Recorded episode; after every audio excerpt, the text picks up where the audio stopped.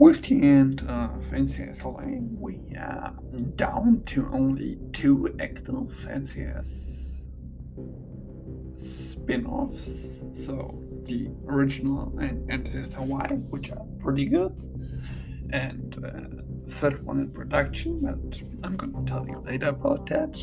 But if anybody from Paramount is listening, I got a list of ideas for different NCIS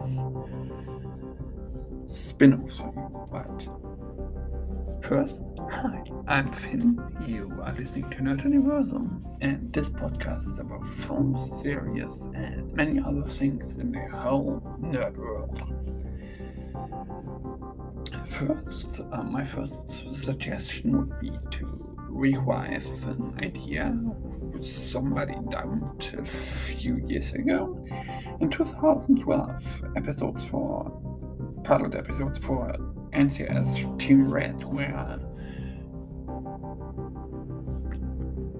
being published as a part of NCIS LA, and this uh, team is a in Georgia based but mobile team who solves cases all throughout the USA.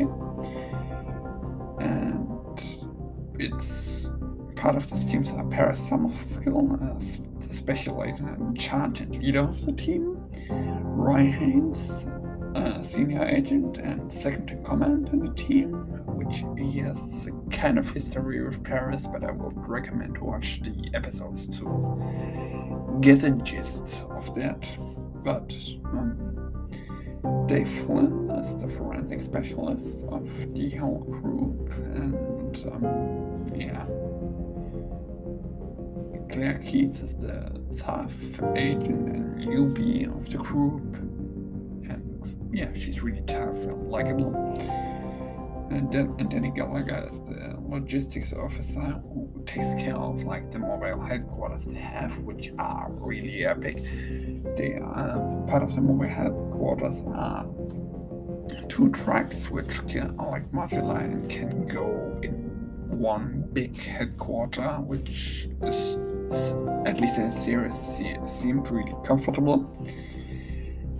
Like it's camping, but it's really comfortable and the tracks even have name Chile and one. And yeah I would love to see this thing rebooted.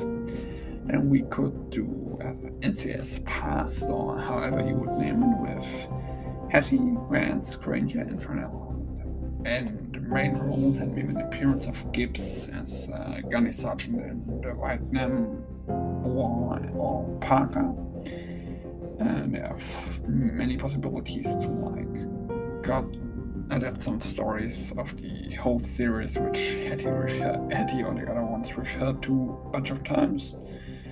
And yeah there are many possibilities to do that and I would love to see a Cold War story with all these different epic uh, spy gadgets and politics thriller things.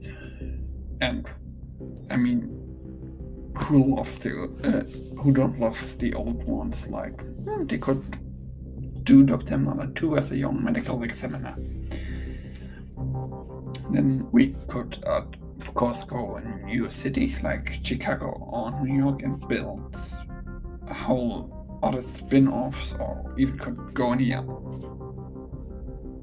somewhere um, in another country like there's a potential of a Morocco spin-off, there's a Sydney spin-off produced, there we have naval bases all or Americans have naval bases all over the country, so there are many cities where you could do that, but um, you could do like Chicago or New York, which would be the most prominent in my opinion.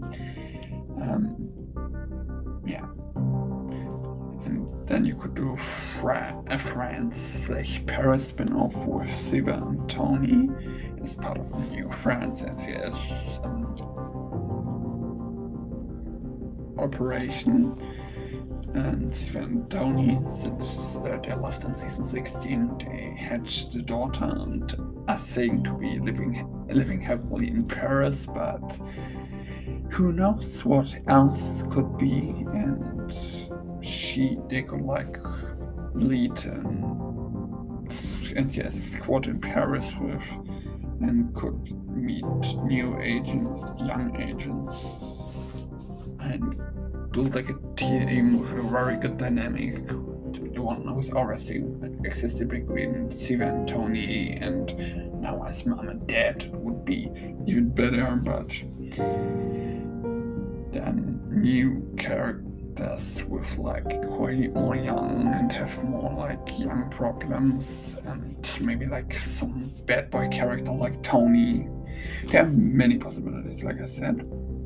Then the cold cases um, squad would be cool. Like um, could do it with all new people who are like investigating on cold cases since the Navy is a few years old and um, they are like experts in history and those things? And so could try to solve the cold cases which are like a few years to a hundred years old. But uh, i think of just thought of a good character who could make a good appearance in this whole thing. It's our favorite medical examiner, like NCIS historian Dr. Mallard, and he could like lead or at least support this whole thing since he's a little bit older and won't act much. But yeah, he could at least make an appearance as an historian from time to time. And you could do female or male speaking agent in charge and like crossovers with different character agents who are there or who left NCIS to like and like solve cases they can't couldn't solve with them. Like I said, there are many possibilities, but that were all uh, different things you could do. But there is one spin off in the works, as I already said, it is based in Sydney, in Australia, and yeah, it's about a whole new group of agents and like somebody said in the interview it's maybe gonna be introduced in a crossover uh, episode with the other NCIS agents like maybe Hawaii and or NCIS. yeah the original NCIS Washington DC yeah, that was it up to now with my ideas. If somebody from Paramount is listening wants to create some of his spin offs, I would be happy if you invite me, or at least write me an Instagram message uh, or something else. But uh, up to then, um, follow me on Instagram or Facebook or send me voice messages via a link in the podcast description with critiques things you found nice about my podcasts, podcast suggestions, suggestions for new NCIS spin offs I didn't think of. Yeah, whatever you like. I would love to hear from you. But up to then, have a good week weekend, and bye bye.